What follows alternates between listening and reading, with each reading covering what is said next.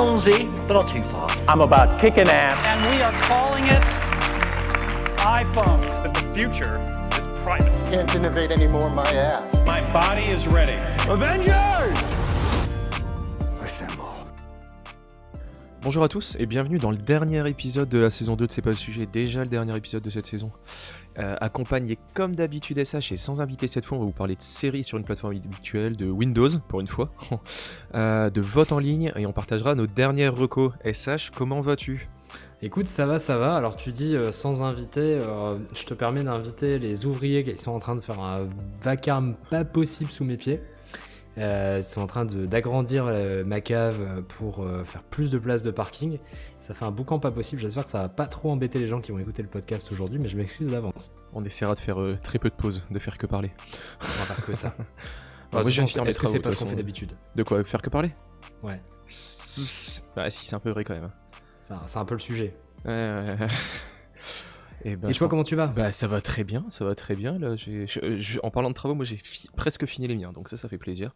À pouvoir démarrer l'été et, et suivre l'euro. Non, en fait non, on va plus suivre l'euro. Euh, non, c'est fini, ça y est. Bah, tu peux toujours le suivre, mais tu ne Oui. soutiendras plus la France. C'est ça, c'est ça. Eh ben, on- je pense qu'on va démarrer direct. On avait, t'avais deux news flash de ton côté? Allons-y. Euh, écoute, celle-là, je l'ai vue passer et je me suis dit, elle va te faire plaisir. Euh, il y a donc officiellement une date pour l'adaptation du cycle de fondation Ouais. d'Asimov sur Apple TV. Ça sera le 24 septembre. Ça sera disponible pour tous les abonnés premium euh, qui n'ont pas payé Apple TV+, parce que personne ne paye Apple TV+, de toute façon. Euh, Pour rappel, explique peut-être quand t'achètes un produit Apple, t'as un an offert. Ça passera à trois mois. Ça va bientôt passer à trois mois. Alors, t'as un an offert. On a eu en plus, je crois, trois mois en plus, si jamais t'avais acheté ton produit Apple euh, euh, la dernière fois qu'ils avaient offert pendant un an. Ouais. Ils offrent toujours pendant un an actuellement. Enfin bref, en gros, euh, personne non, ne paye oui. Apple TV+, mais tout le monde y a accès euh, pour peu que vous ayez acheté un appareil Apple ces deux dernières années. Euh, de toute façon, il y a, ah, y a quelques shows qui sont euh, assez populaires sur la plateforme, puisqu'il y a euh, Ted Lasso, je crois, qui a pas mal battu et qui a gagné d'ailleurs des awards et qui a battu quelques records pour la plateforme. Et maintenant, il y aura donc du coup le cycle de fondation d'Asimov, qui est donc, donc la série s'appelle Foundation, et c'est une série de science-fiction. Alors toi, tu as lu les bouquins, je crois, John? Pas tous, pas tous. J'ai commencé à les lire bah, parce que je m'intéressais au style et, c'est quand même assez marquant. C'est euh, vraiment ouf à lire. Euh, c'est euh, une suite de, de nouvelles. hein. Euh, Il y a plusieurs cycles en fait dans les, dans les histoires d'Asimov. Ça va être une suite de nouvelles qui vont évidemment avoir des liens, etc. entre eux et très avant-gardiste. hein. Ça a été écrit, Ouais. il y a, je vais pas dire de bêtises, mais je dirais dans les années 50. Euh, et tout ce qui est décrit, on parle vraiment de intelligence artificielle, véhicules, robotique, les, rois de la robotique viennent de lui notamment. Euh, moi, ce que j'ai lu, c'est le cycle des robots, euh, donc pas cycle de fondation. Euh, donc c'est pas directement la même saga que j'ai commencé à lire, Euh, mais euh, son style d'écriture est hyper agréable, etc. Donc, euh, donc je le recommande en lecture. Et pour le coup, la bande-annonce m'a vraiment donné envie. Quoi. On voit qu'il y a un budget de ouf, mais à côté Bah, de ça, c'est pour c'est financé par tous les iPhones qu'on achète. C'est vrai. Mais et à côté de ça, ça a pas l'air non plus de péter dans tous les sens. Quoi. Moi, j'avais peur de trop de budget, euh, effets spéciaux, et on se tape Space un, Opera. Ouais, Space Opera Star Wars 9 quoi. Et, et en fait au final la bande-annonce commence très calmement, on pose l'histoire, tout de suite hyper intrigant et après ils en mettent plein les yeux. Euh, je pense qu'ils vont faire vendre des télés et des, des Apple TV quoi. Eh ben écoute, euh, du coup, on regardera ça avec attention en septembre. Euh, ça nous laisse encore un petit peu de temps pour voir venir. Et si jamais vous aimez la lecture, et ben donc du coup, John vous recommande les bouquins. Ouais, ouais carrément. En plus comme c'est des comme certains des bouquins sont des nouvelles, c'est euh, assez- ça peut être court à lire euh, selon comment vous comment vous lisez quoi. Très bien. Et ben on enchaîne sur la deuxième actu flash que- qui nous vient de chez PlayStation. Ouais, je l'ai calé entre deux dans le conducteur, c'est vrai, pendant qu'on on- on préparait. Euh, et ça vient de tomber. euh, PlayStation, donc Sony, euh, rachète le studio Housemark. Donc Housemark est derrière Returnal. Donc, alors ça, ça me fait assez rire parce qu'on se rend compte que il y a un jeu qui va sortir en exclu sur PlayStation. Sony va voir si le jeu fonctionne bien. S'il fonctionne bien, allez, tu viens chez nous maintenant, on te rachète et tu tapes que pour nous. Et euh, donc voilà, c'est rigolo parce qu'en plus ça va être un peu en écho avec Marocco, alors qui n'est pas Returnal. Mais, euh, mais euh, l'histoire me fait un peu penser à, à ça justement. Mais là il commence à avoir quand même pas mal de studios, euh, studio rien que chez eux. Je sais pas si Housemark prépare d'autres jeux.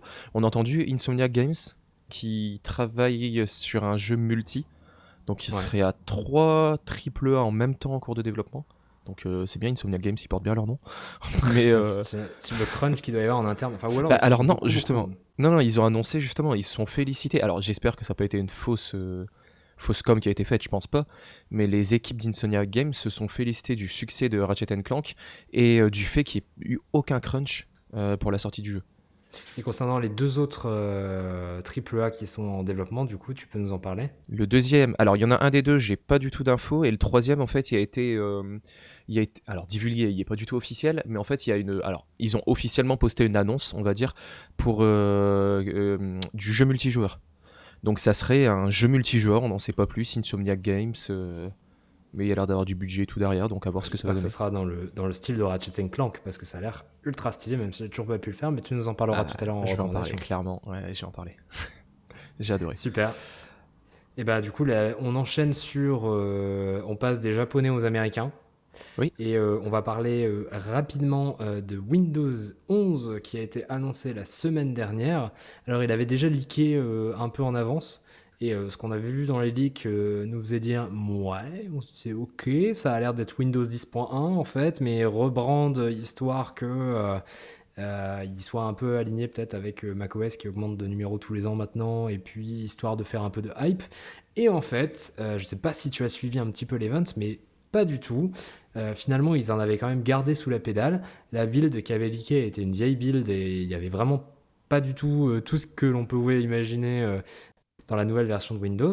On va faire un petit tour rapide euh, des nouveautés. Mais tout d'abord, la première chose qu'on remarque euh, lorsqu'on ouvre ce nouvel OS, c'est euh, son nouveau design. Euh, ils ont enfin implémenté euh, véritablement Fluent Design, qui, était, qui est leur design système interne chez Microsoft. Euh, donc ça se traduit par euh, une nouvelle interface qui est beaucoup plus arrondie, avec euh, la présence de Shadow, euh, le retour des bordures, la fin des aplats de couleurs gris un peu partout. Attends, attends, En ils l'ont appelé comment? Windows 11 Ah non, je pensais qu'il appelait Windows Vista, pardon. Oh la violence Ah, Tu pourrais dire ça de macOS aussi. hein. Mais évidemment, Moi, mais alors, on a trollé aussi sur certains points macOS.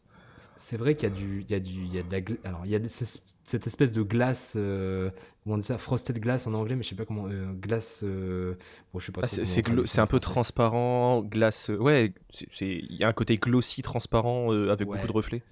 Mais en fait, il y en a pas tant que ça. Il y en a sur euh, les panneaux qui sont de type, euh, tu vois, panneaux de notification, euh, panneaux euh, de quick configuration, Mhm. tout ça, euh, les widgets. Mais en fait, il y en a pas sur les apps en elles-mêmes. Il y en a beaucoup moins qu'avant, en fait, finalement. Non, mais c'est un euh, joli, hein, je troll, mais. c'est blanc et gris et bleu, enfin ou alors l'accent que tu choisis euh, sur ton OS. Mm. Mais en fait, je trouve ça vraiment super sympa. C'est vraiment renouvelé parce que je trouvais Metro ultra froid en fait au fil des années.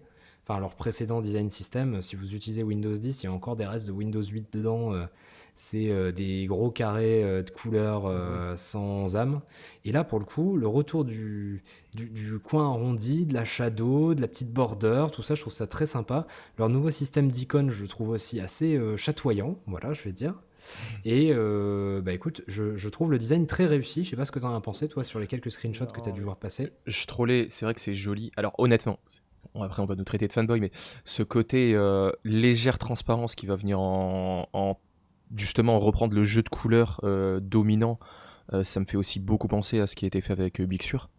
Mais en moins prononcé au niveau des, des transparences, ça a quand même l'air d'être plus, plus soft. Euh, ça a l'air d'être quand même assez agréable à utiliser. J'aime pas personnellement le fait qu'ils aient mis toutes les icônes et la, le menu start au milieu, mais comme, on dit, bah, comme tu me disais juste avant, c'est configurable et tu peux le remettre à gauche. Euh, mais Mhm. ça, c'est vraiment une question de goût. Non, moi, ce qui m'a étonné, c'est au niveau du numéro de version. Ils n'avaient pas annoncé que Windows 10 serait le dernier numéro de version et que ça ben, serait des mises à jour incrémentales? Si, si, ils ont bien annoncé ça, sauf que, en fait, euh, alors, il y a, ce qu'il faut savoir, c'est que politiquement, chez Microsoft, le, enfin, Windows, maintenant, c'est géré par Panos Panay, qui est euh, la personne qui gère euh, la team Surface également, donc le hardware chez Microsoft. Alors qu'auparavant, c'était un, un VP qui était différent, euh, qui était spécialisé software, qui gérait euh, depuis Windows Phone bah, tout- tout- toutes les plateformes Windows. Et je pense qu'ils ont voulu marquer le coup. tu vois, histoire de dire le renouveau de Windows c'est maintenant. Et je pense qu'ils ont bien fait parce que, alors je vais, je vais, je vais Bah, aller dans le détail un comme peu avec des autres fonctionnalités après. Oui, Comme, oui, bah, comme quand ils se sont dit on va quitter macOS X pour passer à macOS 11. euh, Oui, alors je trouve ça un peu plus anecdotique chez Apple par rapport aux fonctionnalités qui sont présentées. Oui, Euh, oui bah, c'est du design, hein, clairement, macOS 11. Là, il y a l'air d'y avoir beaucoup plus de trucs dans Windows 11. Il y a, y plus de trucs. Alors, je, je vais faire le petit tour rapide vas-y, des trucs en plus. Le start menu, effectivement, il est, il est euh, complètement refait. Alors toi, t'aimes pas trop. Euh, il va falloir voir à l'usage si les fichiers et les apps qui sont présentés contextuellement, euh, ça a plus de sens que euh, ce qu'on appelle la muscle memory. Tu sais, quand ton, ton Ouais. doigt il va tout seul euh, à un endroit parce qu'il a l'habitude d'aller à cet endroit-là pour aller chercher les apps. Mm. Il va falloir voir si à l'usage, euh, le fait que les, les apps se classent automatiquement en fonction de ton usage, etc., ça, c'est intéressant et si ça a vraiment un avantage. Mais déjà, ça, c'est c'est le premier point. Ça, c'est un point qui vient de Windows 10X, qui était en fait euh, un OS qui devait vivre à part de Windows 10 à la base. Il était conçu pour les tablettes, notamment les Surface euh, Duo euh, et Neo, tu sais, les tablettes Oui. euh, Oui, oui. à deux écrans là. Donc à la base, il était créé pour ça, Windows 10X, et il devait vivre aussi sur les tablettes. Ça devait être un système ARM qui vivait exclusivement avec le Windows Store. Et en fait, finalement, ils ont décidé d'abandonner 10X et 10 du coup, et de créer c'est 11 vrai. qui est quelque chose d'unifié et qui sera partout. C'est vrai qu'ils ont fait pas mal d'avancées sur les tablettes. C'est, ça a l'air d'être canon ce qu'ils ont fait côté euh, tablette, ouais. Côté Bah, clairement, euh, Windows 11, il récupère tout ce, tout ce legacy de Windows 10X euh, qui avait Mm. été créé et c'est une bonne chose. Donc voilà, donc c'est le sens aussi du start menu qui est au milieu. Il y a beaucoup de gens qui disent que ça leur fait penser à macOS euh, et Ah bon au dock. Ah.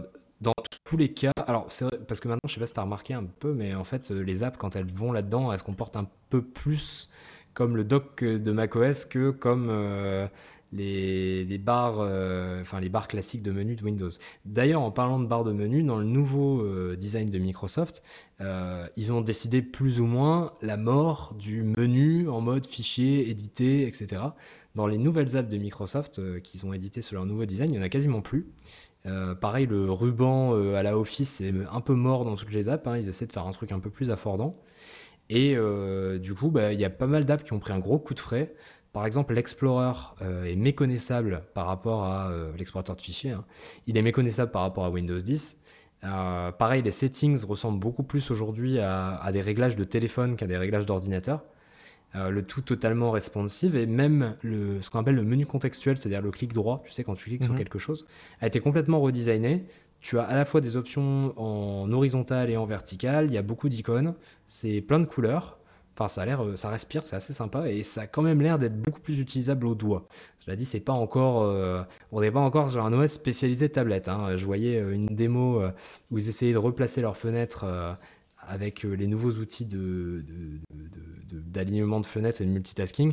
Ça avait quand même l'air un peu flaky au doigt de, resizer une fenêtre sur un écran, quoi. C'est vrai que ça reste quand même un truc qui est fait pour la souris à la base. Et dans les nouveautés, il y a également la possibilité maintenant de faire tourner les applications Android. Et là, alors, euh, l'imbroglio, je ne sais pas si ça va être très compréhensible pour les utilisateurs. Il faut installer l'Amazon App Store. Amazon App Store. Ouais. Donc, en gros, quand tu vas installer une app Android, ce qui se passe, c'est que quand tu vas cliquer sur installer, il va te dire hey, pour installer une app Android depuis le Windows Store, tu dois installer l'Amazon App Store. Qui, si tu ne le sais pas, est un store alternatif Si, fait par Amazon. Ouais, j'étais sur Android. Euh, je pense que tout le monde connaît pas, hein, parce que c'est un truc un peu, un peu méconnu, mais il est dispo notamment sur tous les, tous les Fire euh, choses, tous leurs Bah, tu l'as même sur. euh, Ah oui, de base, tu veux dire, mais tu l'as même. euh, tu peux l'avoir Ouais. de- sur n'importe quel. Quand j'avais mon Bien Huawei, j'avais le, le truc Huawei, là, j'avais l'Amazon App Store et le Google Play Store. Quoi. Exactement. Et donc, du coup, euh, sur... ensuite, il y a de te créer un compte ou de te connecter à ton compte Amazon App Store. Et une fois que ça c'est fait, en gros, à chaque fois que tu téléchargeras une application Android à travers le Microsoft Store, ça l'installera en fait via l'Amazon App Store. Est-ce que tu as suivi? Oui. C'est un oui. peu complexe. Ah bah c'est un peu complexe. Et après Alors, tout ça ce a qui gestion des mises à jour et tout. Ça a l'air mais- d'être quand même. euh, Ouais, voilà. Alors, ça, fonctionne grâce à une technologie Intel, mais ça fonctionnera aussi sur les processeurs AMD sans problème. Donc, euh, jusque-là, tout va bien. Et euh, ça recompile quand même ton app. Donc, c'est-à-dire que ton app, si tu es sur un x86, Ok. en gros, sur un processeur euh, classique euh, qui n'est pas ARM, et que l'app a été buildée pour ARM, elle sera recompilée côté serveur. Donc, ça fait un peu de dark magic quand même. Ouais, ouais, voir, Euh, voir ce que ça fait à l'utilisation. quoi. Et si c'est si c'est pas beaucoup autres- d'efforts pour pas grand chose. dis-moi. Ah bah on verra si c'est... Enfin, en fait, il faudra voir à l'usage. Parce que si par exemple tu peux avoir une app Netflix native, Il y en a déjà une. euh, comment te dire que ça m'intéresse beaucoup? Sur Windows, il y en a Non, déjà une. c'est un... c'est un truc Electron. Ah, oui, ouais, ouais. Ok. Ah, tu vois ce que je veux dire. Je vois ce que tu veux dire. Donc, euh, donc voilà, enfin Netflix, Spotify, tout ça, clairement, si on peut avoir des vraies applications et pas des applications euh, embarquées, ça serait cool. Maintenant, quand on voit le sort qui a été réservé euh, à cette feature sur macOS, je donne pas très cher du fait que ces apps vont rester sur Windows si on leur donne le choix. Bah, surtout que ça a été gadget, j'ai l'impression au début où tout le monde était content de l'avoir sur macOS. Ouais. Mais au final, est-ce que beaucoup de gens l'utilisent réellement? Je suis pas convaincu. Bah non, parce que les apps qui pourraient vraiment être utiles, en fait, elles sont pas dispo sur l'App Store. Donc, Mm. euh, faut plus ou moins hacker le truc pour pouvoir les installer. Donc, euh, Ouais. c'est pas terrible. Euh, et voilà. Et donc, du coup, dans les fonctionnalités que moi j'ai retenues parce que je les trouve très sympas, euh, c'est enfin une gestion correcte des fenêtres quand tu branches un écran externe. Donc, quand tu vas brancher un écran externe, tes fenêtres vont, enfin, que tu as l'habitude d'utiliser sur l'écran externe, se mettre sur l'écran externe. Tu le débranches, elles se minimisent. Et donc, elles ne se remettent plus en mode bordel sur euh, l'écran bien de ça, ton ordi, enfin de ton portable. Euh, et quand tu rebranches, elles se remettent au même endroit. Ok, c'est pas bête de les. Quand tu as un workflow, voilà. Quand tu as un workflow où genre tu prends ton ordi portable, tu le branches, tu le débranches toute la journée, Ouais. c'est pas mal. Et bon, sur macOS, on c'est un peu pareil, mais pas exactement. On sait pas trop ce qui Oh. se passe. Si, en fait, ils remettent ton- tout. euh, en fait, ils essaient de garder tes bureaux, mais en remettant toutes tes fenêtres sur le même bureau. Moi, je me retrouve quand je débranche euh, mon écran externe sur mon Mac, euh, j'ai un bureau avec 20 000 fenêtres d'un coup, quoi. C'est insupportable. Ouais, c'est vite le souk. hein, C'est vite Ouais. le souk.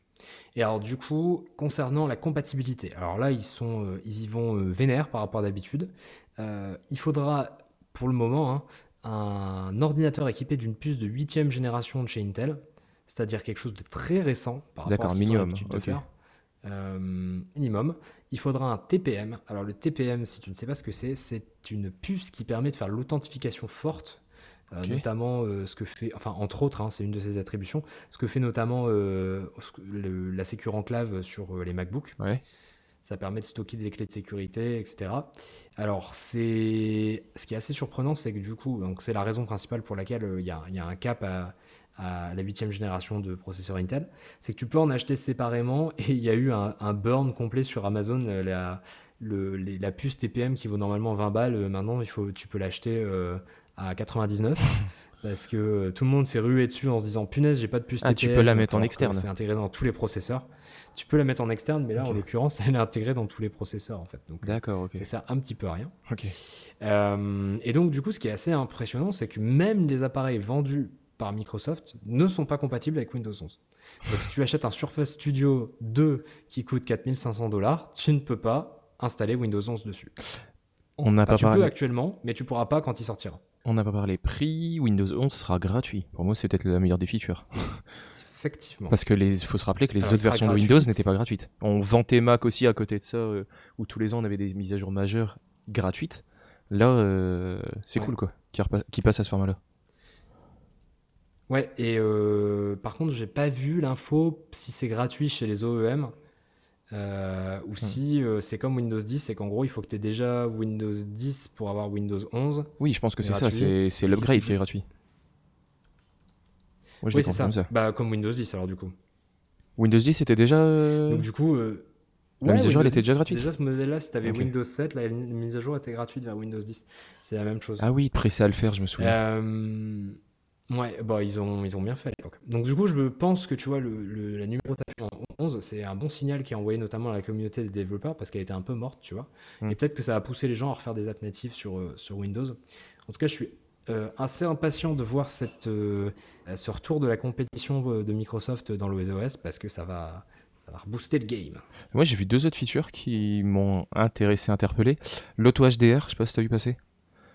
Où ça va être une sorte de. Euh, oui, alors Vas-y, vas-y, vas-y. il paraît quand même que c'est pas ouf sur Xbox et que euh, du coup ça sera peut-être pas si ouf que ça. Bah moi ce que je trouve Je pas si euh, bah, bah, pas du tout hein, clairement parce que j'ai pas j'ai une Xbox une ancienne Xbox One Déjà j'ai euh, une PS5.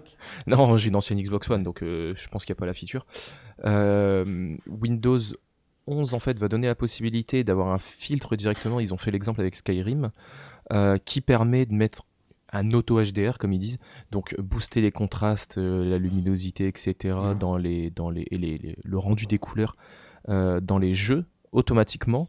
euh, sans intervention du développeur ni rien, ce sera compatible avec, avec tous les jeux.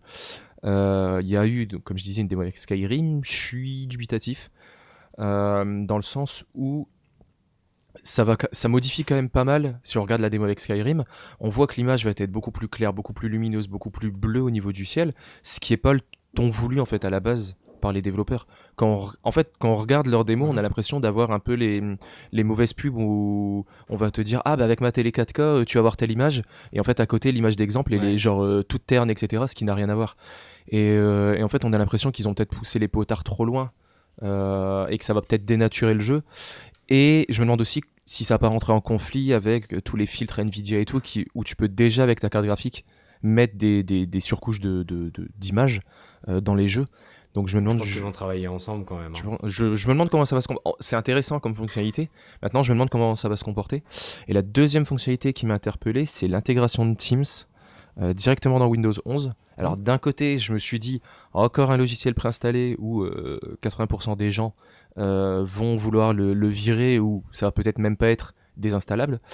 Euh, après, je me suis rappelé que j'étais sur Mac et que j'ai 20 000 applications préinstallées de base sur Mac, comme FaceTime qui fait la même chose que potentiellement j'ai pas envie d'utiliser. Donc cet argument-là, il est pas ouf.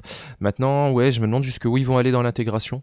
Euh, Est-ce que ça va être un peu bidon Euh, comme euh, alors comme on va dire avec Mac et FaceTime où ils commencent à l'intégrer un peu plus, mais c'est surtout une application FaceTime où et tu peux lancer un call depuis l'application Contact, où vraiment il va y avoir une intégration beaucoup plus poussée dans l'OS d'un service de communication. Bah, ça a l'air d'être beaucoup plus poussé. Après, le problème que j'ai avec ça, c'est que, alors, ils te disent d'ailleurs que tu peux l'utiliser avec ta famille, etc. Sauf que le machin, il s'appelle Teams. Ouais. Euh, ça a quand même très connoté work, tu vois. Ah pour bah, moi. complètement. Ils devraient le renommer ou ça. Alors, on rappelle quand même que c'est les propriétaires de Skype. hein. Ils ont un peu laissé mourir leur marque Skype, euh, Ouais. alors qu'ils avaient une marque grand public euh, autour de la Je communication. pas, clairement. Parce que là ils disent on, on comprends pourra pas la lancer par exemple on pourra directement lancer une présentation depuis la taskbar.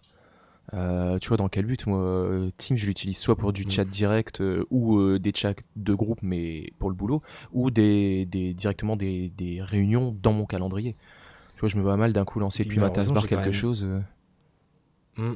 J'ai quand même l'impression que Teams, c'est un peu l'outil imposé en entreprise. Ouais, Et que au choix, quand tu peux faire autre chose, tu fais soit Slack, soit Discord, quoi. clairement. Clairement, clairement. Teams, il est d'une Voilà, lourdeur, ça- mais incroyable.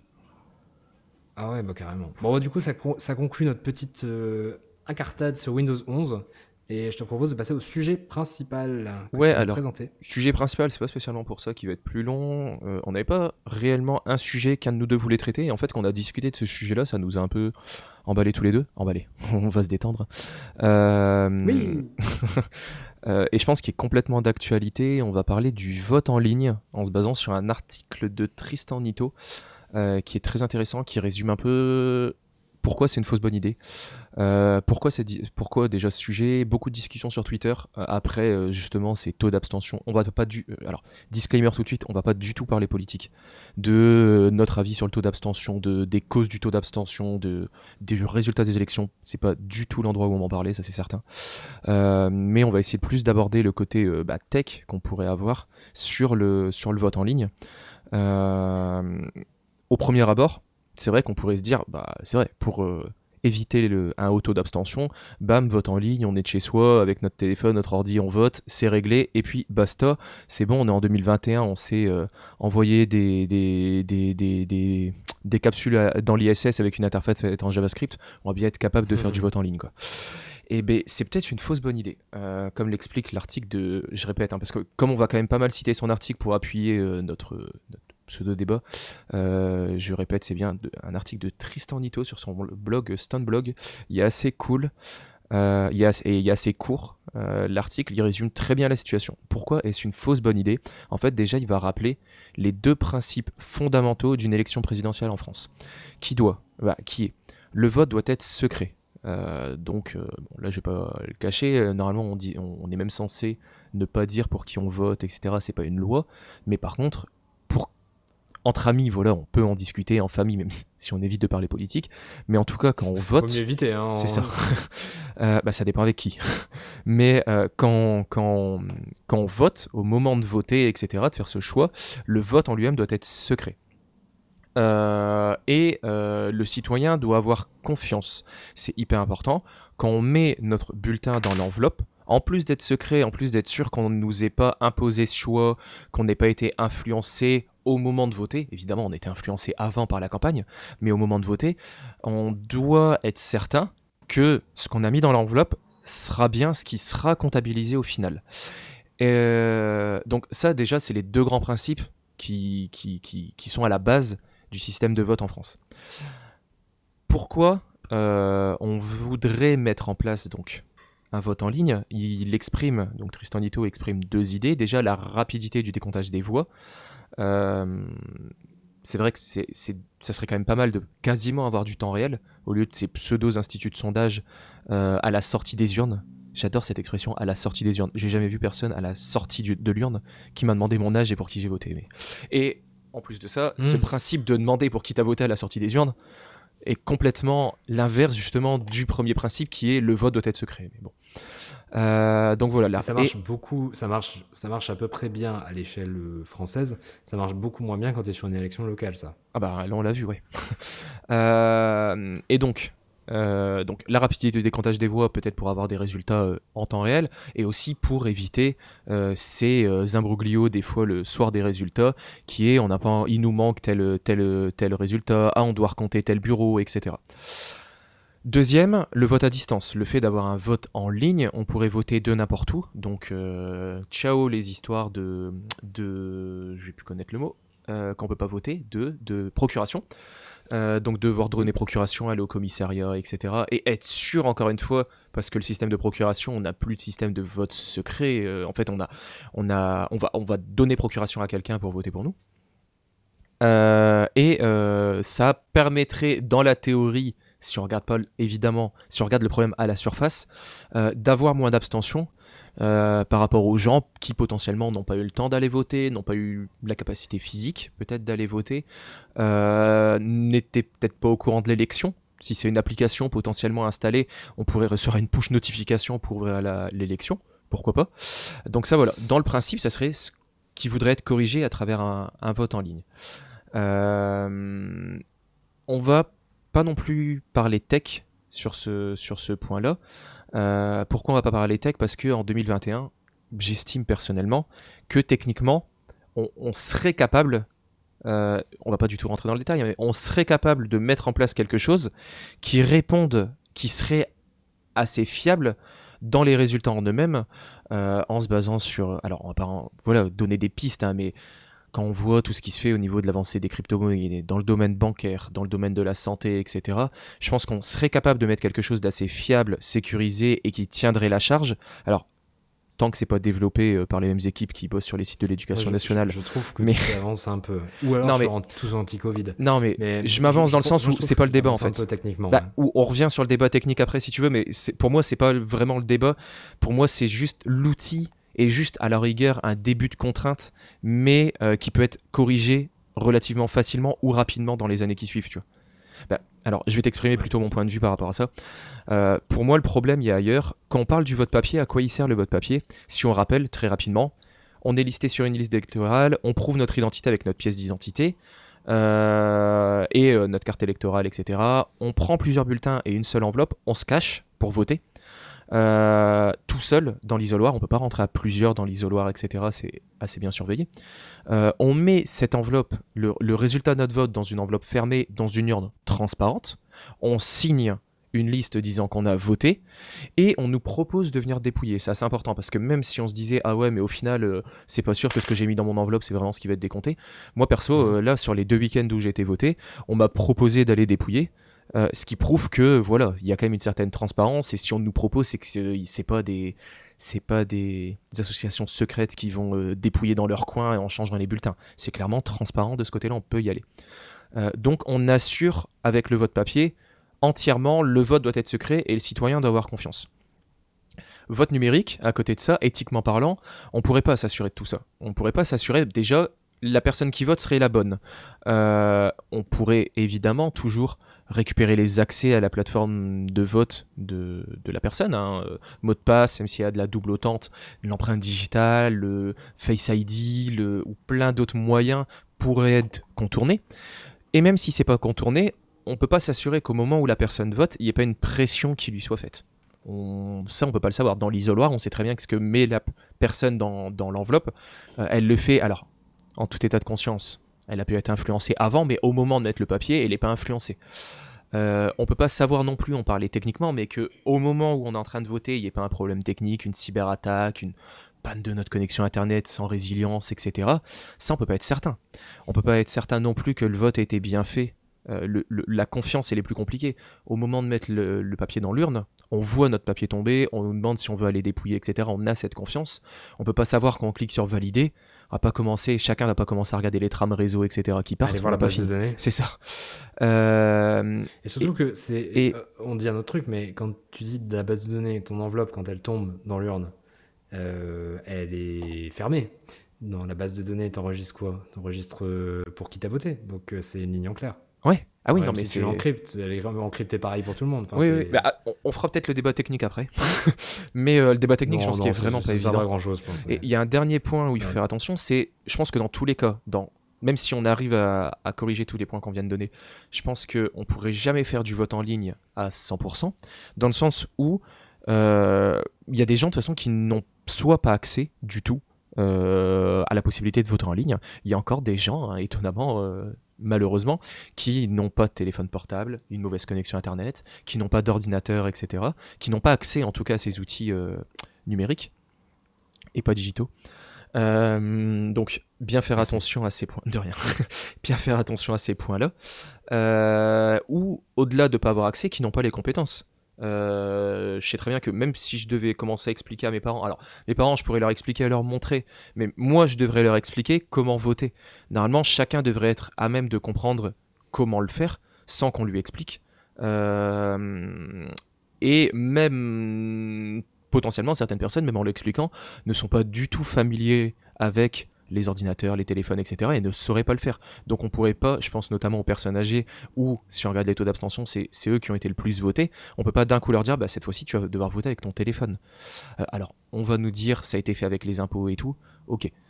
Ce point-là, d'accord, mais je pense qu'on peut pas forcer des gens qui souhaitent voter à devoir le faire avec un moyen où ils ne savent pas le faire actuellement. Donc voilà, ça c'était mes points. Il y a différentes études qui ont été faites, euh, faites par le CNRS et l'IN- l'INRIA. Euh, euh, je, cite différents noms, vous irez voir l'article. Euh, notamment leur projet s'appelle Belenios par exemple, où ils indiquent qu'ils sont formels, ils travaillent sur ça depuis des années, et ils indiquent formellement aucun des systèmes de vote existants n'offre le même niveau de garantie de sécurité que le vote traditionnel sur papier. Dans tous les cas, même si on mettait en place un système numérique, on aurait des concessions à faire. Donc voilà, j'ai fini pour ce que je voulais dire. À toi de me donner ton avis. Je pense que la grande idée surtout, c'est que c'est techniquement faisable. Je dis bien euh, avec des grosses guillemets, c'est compliqué de le voir dans le podcast, c'est techniquement faisable, mais dans tous les cas, on n'offrira pas le même niveau de garantie que du vote traditionnel. Quel est ton avis par rapport à ça bah, je, pense que c'est techniquement compliqué. Donc déjà, ça aide pas. Euh, Il y aura toujours un problème de confiance parce que euh, à aujourd'hui, euh, Internet reste nébuleux pour euh, 90% de la population, je pense. Et il faudra se poser. euh, je pense qu'il y a aussi un autre truc, c'est que euh, dans le cas d'une élection, tu as euh, des niveaux de confiance qui s'escaladent. Genre, tu fais confiance localement à la personne qui prend ton vote, etc. Tu fais confiance à ton bureau de vote local. Euh, la préfecture fait confiance au bureau de vote local. Euh, L'État, le ministère de l'Intérieur fait confiance à la préfecture. Et l'ensemble des Français fait confiance à l'État en tant qu'entité pour te donner le bon résultat. Mm. Quand tu passes par une élection électronique, euh, tu enlèves toutes- tous ces niveaux de confiance entre eux.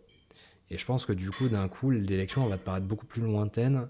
Et, euh, et je pense qu'il y a des précédents. Hein. Euh, On voit aux États-Unis, les machines à voter, euh, elles n'ont pas particulièrement la cote. Euh, et pour de bonnes raisons, parce qu'il y a déjà eu des preuves qu'elles aient été euh, manipulées Mm. ou, ou qu'il y ait des votes qui ont été perdus ou pas comptabilisés ou, ou que ça a été mal compris parce que euh, appuyer sur un bouton, euh, appuyer sur le mauvais bouton, c'est facile. Oui. Alors que mettre le mauvais papier dans une enveloppe, c'est plus complexe déjà aussi. Mais même le côté aussi euh, quelque part c'est ça, qui scène, quoi. responsabilité. On doit venir plier cette feuille, la mettre dans l'enveloppe, fermer l'enveloppe. On a des actions physiques à faire. Tandis que, comme tu le dis, appuyer sur un bouton, on peut peut-être prendre les choses beaucoup plus à la légère. Donc euh, voilà, je pense qu'on n'est pas prêt à numériser avant euh, un petit bout de temps. Euh, T'as très bien résumé pourquoi euh, à plusieurs niveaux. Et je pense aussi que sur cette élection-là, on en a reparlé parce que abstention. Et euh, bon, si tu vas pas euh, manger dans un restaurant parce que c'est pas bon, c'est pas parce qu'il fait euh, de la livraison à domicile que tu vas te mettre à commander. Magnifique analogie. Je m'y attendais pas. Je me suis dit, comment tu vas rebondir après euh, le restaurant Mais ouais, elle est bien. Non, mais t'as raison. T'as raison. Est-ce que c'est ça qui va corriger le Voilà, problème? donc, euh, Est-ce que c'est le problème il est pas ailleurs? Le problème c'est que là on va démarrer un débat politique.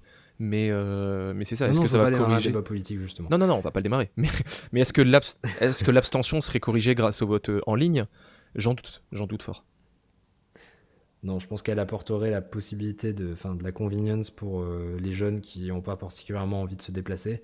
Maintenant, je pense que si tu arrives à les, enfin, c'est un problème différent, mais je pense que s'ils sont mobilisés politiquement, ils sont capables de se déplacer. On l'a déjà vu dans des élections précédentes. Mm. C'est juste que je pense que cette fois-ci, ça leur parlait pas particulièrement. Et beaucoup de gens qui n'étaient pas au courant hein, sur ces élections. Ça, alors, il y a peut-être un petit côté technologique, on peut aborder ce sujet, mais on tombe sur énormément d'interviews de personnes et tout qui disent J'étais pas au courant lors du premier tour, ou même du deuxième, quand on leur demande est-ce que vous allez aller voter bah, C'est quelles élections? Bah, C'est le second tour des régionales et départementales. bah, J'étais même pas au courant qu'il y avait eu le premier tour. Oui. Et ça, c'est. C'est passé beaucoup de choses cette année quand même, hein, donc euh, je Ouais. pense que c'est normal que tu, que plein de gens aient oublié. Ouais, c'est même cette histoire avec euh, la distribution des des prospectus là comme ils appellent ça les propagandes électorales et tout euh, c'est Des professions de foi. des professions La de foi. propagande électorale, ouais. Mais euh, c'est impressionnant avec la privatisation euh, justement la distribution par Adrexo qui a encore C'est une un fois autre euh, sujet, ça. bah, non mais alors c'est un autre sujet mais pas si loin parce que qui ont encore une fois euh, annoncé que les problèmes de distribution étaient dus à un piratage le piratage a bon dos quand même en ce moment Oui, puis tu peux rappeler, donc, euh, enfin voilà, c'est un- c'est notre problématique, la privatisation, mais voilà, dans l'occurrence, on a donné euh, une responsabilité publique à une entreprise privée, euh, et de même, euh, si jamais demain il y avait organisation d'élections euh, électroniques, forcément, il y aurait des entreprises privées dans la boucle, et forcément, euh, on aurait les mêmes problématiques qu'on a pu avoir avec l'application anti-Covid, avec d'autres systèmes qui sont semi-privés ou privés à intérêt public. voilà, t'as toujours, il y aura toujours ce problème de confiance dont on parlait plus tôt, là où euh, quand tu, toi, tu te présentes en tant que citoyen et tu tiens un bureau de vote, ce problème de confiance ça a pas l'air d'exister, tu vois. Ouais, On parle de problèmes de confiance même dans des domaines où ils sont pas censés avoir lieu. Je sais pas si tu as vu passer là récemment.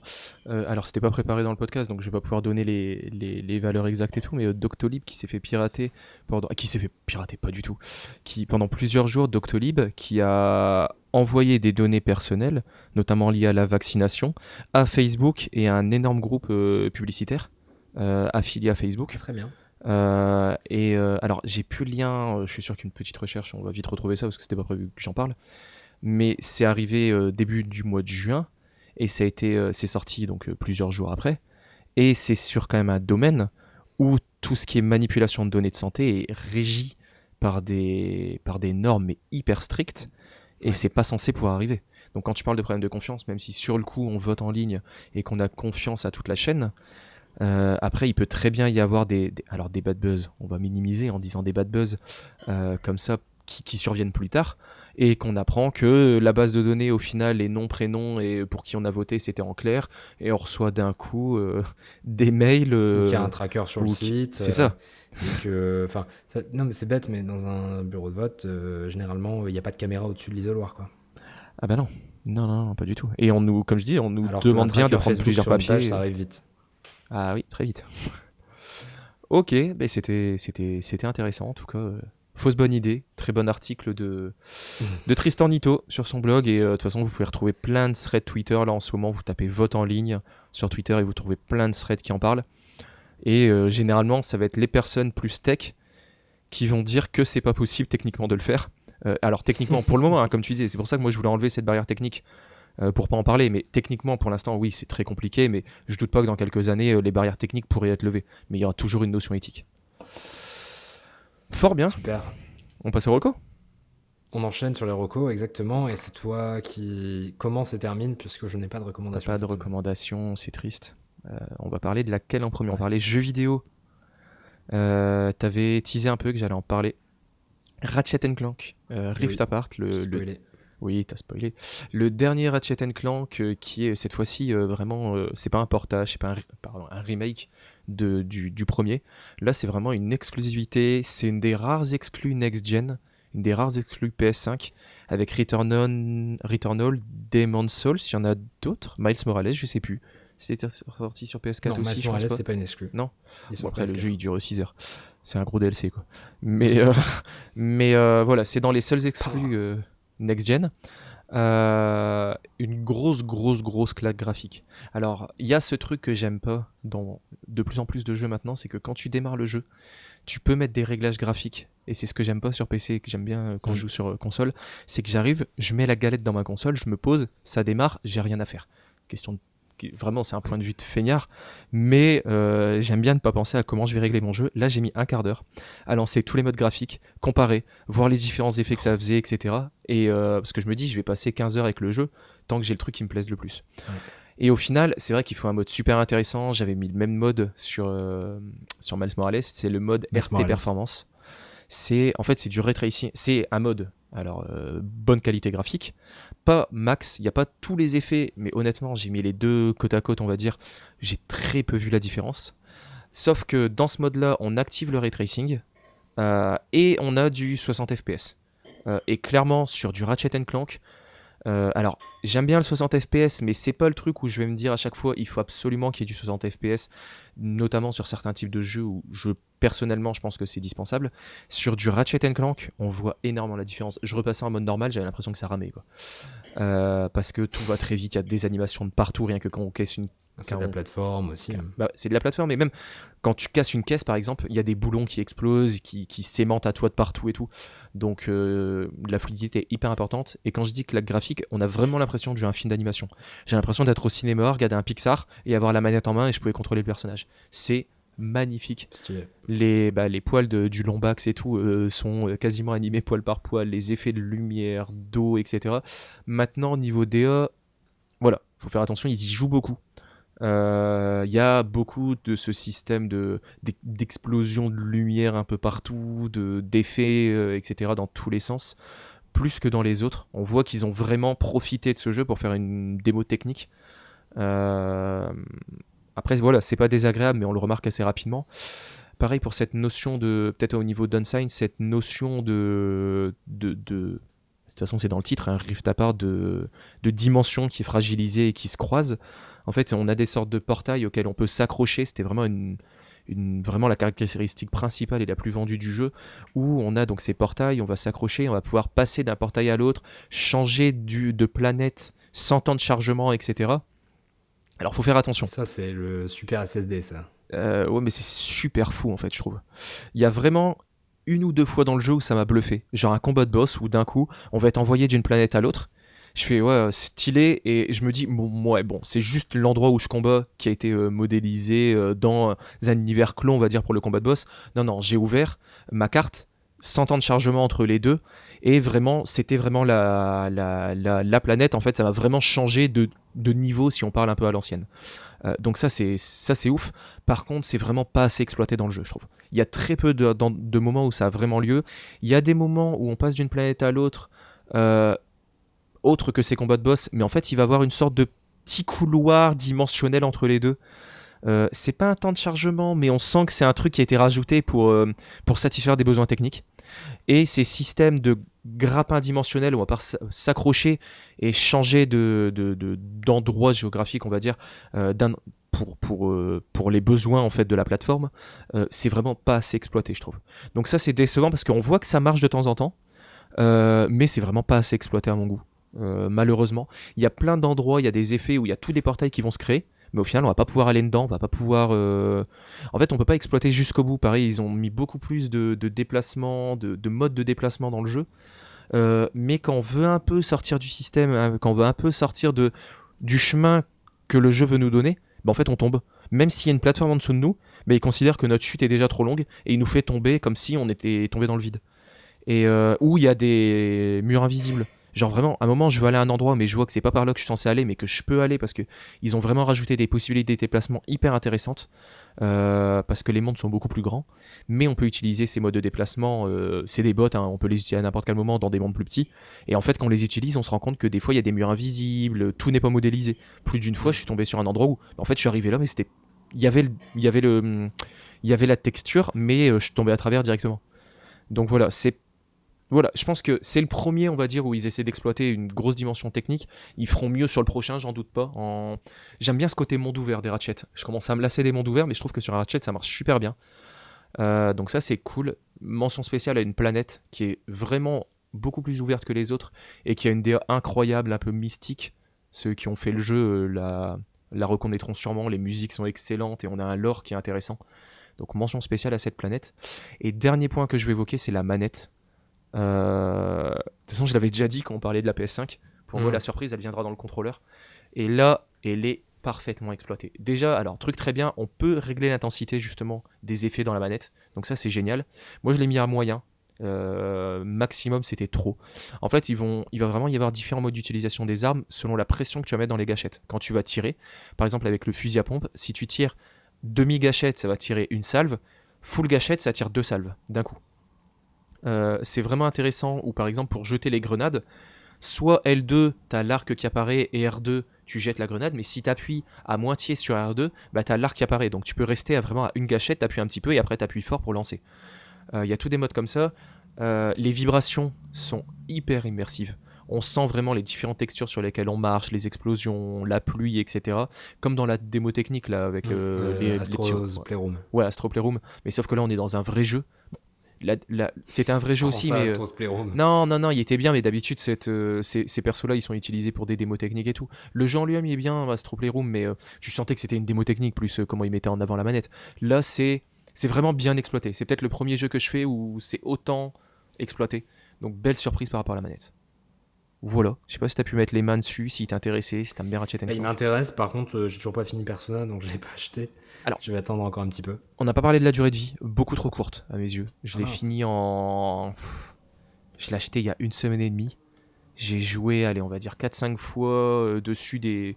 Ouais, j'ai dû mettre entre 12 et 15 heures. Et quand je dis que je l'ai fini, j'ai fait une slow run euh, et je l'ai platiné.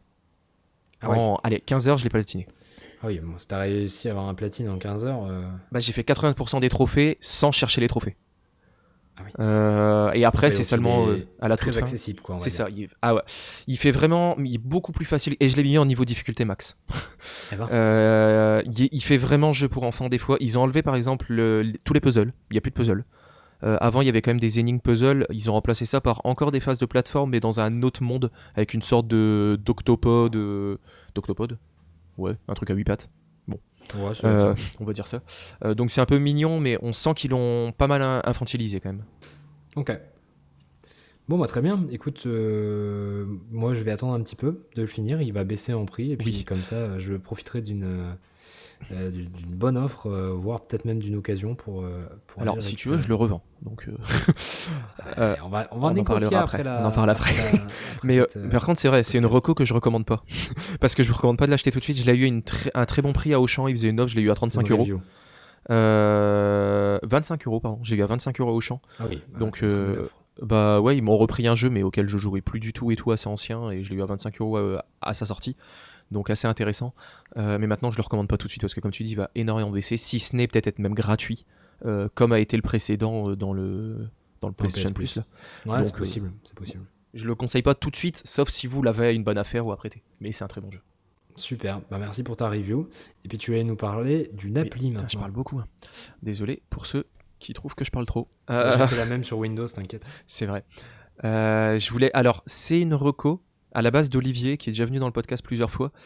Il me l'a recommandé et je me suis dit de toute façon, euh, j'aurais jamais le temps de tester euh, assez et de le recommander euh, pour l'enregistrement. Et au final, si, parce que j'ai déjà pris un abonnement premium et tout sur le service. Ah oui, Euh, c'est excellent. Euh, et ça rentre en lien avec une chronique que je devais faire et que j'ai pas fait de la saison sur les séries audio. Ouais. en fait, ça s'appelle Sibel, Sibel, je sais pas, Sibel, S-Y-B-E-L. Et en fait, c'est un service d'écoute de podcast et euh, alors surtout de séries audio. Euh, c'est marrant parce qu'il parle d'abord de podcast avant de séries audio, mais c'est quand tu l'ouvres, tu sens vraiment que c'est plus des séries audio.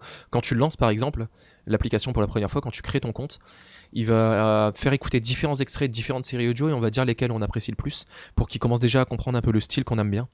Euh, euh, quand j'ai dit payante, quand j'ai dit que j'avais pris déjà le service premium, les épisodes, les premiers épisodes des séries audio sont gratuits. Après, faut payer. J'avais pas vu au début. Moi, j'avais vu le service premium. Je me suis dit, oh, j'ai pas besoin. J'étais parti courir. J'écoute le premier épisode. J'étais à fond dedans. Euh, et évidemment, je me suis fait avoir en mode, bah, pour le prochain, faut payer. Et c'est vrai que c'est quand même pratique avec euh, Apple Pay, Face ID et tout. En courant, je me suis abonné au truc. euh, donc, hyper pratique. Et pour le coup, l'abonnement, il y a 1 euro les trois premiers mois. Et après, c'est 4 euros par mois. Donc, ça reste raisonnable. Après, vous pouvez, sans engagement, donc au pire, vous le prenez selon votre consommation, si vous savez que pendant une période, vous allez beaucoup l'utiliser ou quoi que ce soit. L'appli est OK. Quand j'ai mis OK, ce qui me frustre, c'est que ça sent des graphistes euh, très talentueux. L'application, je la trouve très jolie. Quand on regarde les screens, on fait Oh, l'application, elle est incroyable. Quand on l'utilise, on fait Oh, les devs, euh, pas aussi talentueux que les graphistes. hein. Non, on sent que les animations ont été euh, refaites par-dessus. euh, on, on sent que c'est pas des, les animations natives, c'est pas aussi fluide. On sent que, je sais pas, à un moment il est marqué euh, pour faire euh, un peu à la Spotify, on a un petit bandeau en bas, il est marqué épisode, on se dit on va le lever ou appuyer dessus pour ouvrir la liste des épisodes. Ça me fait toujours un truc différent. Genre ça va m'ouvrir des filtres, ça va m'ouvrir Mhm. des actions sur l'épisode où j'ai toujours pas compris comment l'application marchait. Mais après, je pars du principe que si je la comprends pas, c'est qu'il y a un problème du X. Je crois qu'à mon Euh, avis, il n'y a pas de swipe et que ça clique. hein. C'est possible. Mais en tout cas, voilà, il y a des. hum, L'application, je dis, voilà, elle est OK, elle fonctionne, il y a les principaux contrôles, genre on peut faire des retours en arrière de 10 secondes ou avancer de 30 secondes, mais voilà, elle est pas. Elle fonctionne, elle fonctionne bien, c'est tout. Il y a un casting intéressant, par exemple, il y a un acteur de 10% qui prête sa voix sur une des séries audio et tout, donc il y a quand même des, vrais trucs intéressants, il y a tout. Là, je suis en train de lire un peu de la SF euh, en série audio, un peu truc un peu post-apo. C'est pas post-apo, c'est un peu futuriste, où euh, elle a une cargaison, mais elle sait pas trop ce qu'elle transporte, et, on va être plongé dans ça. Euh, ça s'appelle La Charge, pour ceux qui veulent essayer. Je vous conseille vraiment d'écouter avec des écouteurs ou un casque. hein. Par contre, c'est vraiment, il y a des effets et tout assez intéressants dans le son. Truc que je reproche, c'est qu'il n'y a pas de bouton.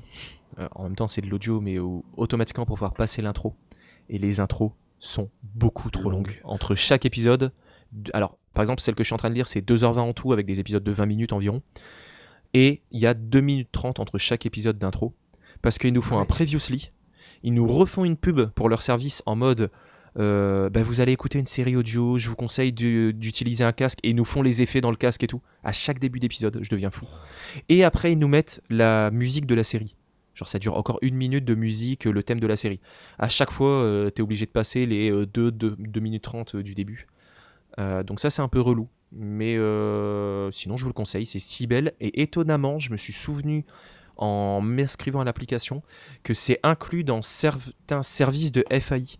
Si vous allez sur le site, en fait, ils indiquent, je pense que vous avez déjà accès à euh, Cybelle. Si vous êtes chez, alors que je dise pas de bêtises, si je retrouve chez SFR, chez, chez d'autres. En tout cas, je vous conseille de regarder. C'est possible que vous ayez déjà accès chez SFR, chez Red et chez Free. Vous avez déjà, ça peut être dans les bonus de votre abonnement euh, à activer. Euh, et moi, je me souviens que je l'avais quand j'étais chez SFR. Euh, chez Free, pardon. À la rigueur, ça se regarde. Même des fois, les promos, les cartes SIM à 2 euros par mois. Euh, Ça peut être plus intéressant. Bah, dans un sens, pourquoi pas. Euh, mais regardez si c'est compatible en tout cas. Mais euh, c'est po- c'est possible que vous ayez déjà le service si vous êtes chez SFR, Free ou Red. Bah, ou ouais, Red. Et donc, ça s'appelle Cybelle. S-Y-B-E-L. Super. Bah, merci pour cette recommandation. Bah, de À rien. Olivier qui nous a recommandé ça, à John qui nous l'a recommandé. C'est ça. C'est une, C'est la recommandation euh, par téléphone. bah, c'est une recommandation validée en tout cas. Super. Bon, et ben ça va être la conclusion du coup. Ouais, ouais, bah pour le dernier épisode de la de l'année, j'ai envie de dire, de la saison. Yes. Voir si on rechange le format l'année prochaine, comme on a fait cette année. Va peut-être pas rechanger le titre et tout, euh, ça serait peut-être un peu abusé. Mais pourquoi pas On se cherche encore, hein. On se cherche. On, se cherche, un jour on se trouvera. Euh, Est-ce que tu as des mots, des mots de la fin? Non, non, non, bah non, comme d'habitude, vous pouvez nous retrouver sur les réseaux sociaux si vous nous cherchez. On va pas le dire cette fois. Ça sera à vous de trouver. Non. euh, Euh, Sherlock, trouvez vous-même. C'est ça, mais euh, non, c'était cool. non, bah non, ça vous forcera à écouter un autre épisode. Mais, euh, mais on a fait plein d'épisodes différents, pas autant de bonus que ce qu'on pensait, mais 24 épisodes où on l'a fait vraiment à chaque fois par plaisir, des sujets qui nous intéressaient. avoir des invités qui voulaient faire partie euh, de, de l'aventure, ça faisait plaisir aussi, des, des gens passionnés par, par leur sujet et tout, ça faisait plaisir. Et ben en tout cas, nous, on a été ravis de faire cette saison. Euh, on vous retrouvera l'année prochaine, enfin l'année prochaine, la saison prochaine plutôt, on va dire, euh, quand on en aura envie, sur le format dont on aura envie, parce que ça, ça reste toujours le, le point commun, c'est qu'on fait quelque chose qui nous plaît, donc tant que ça nous plaira, on continuera de le faire. Et puis, euh, eh ben, on vous embrasse. Si vous avez envie de nous partager des choses, n'hésitez pas. Et puis, on se retrouve euh, très vite. Allez, ciao, bisous, Salut. bon été, ciao.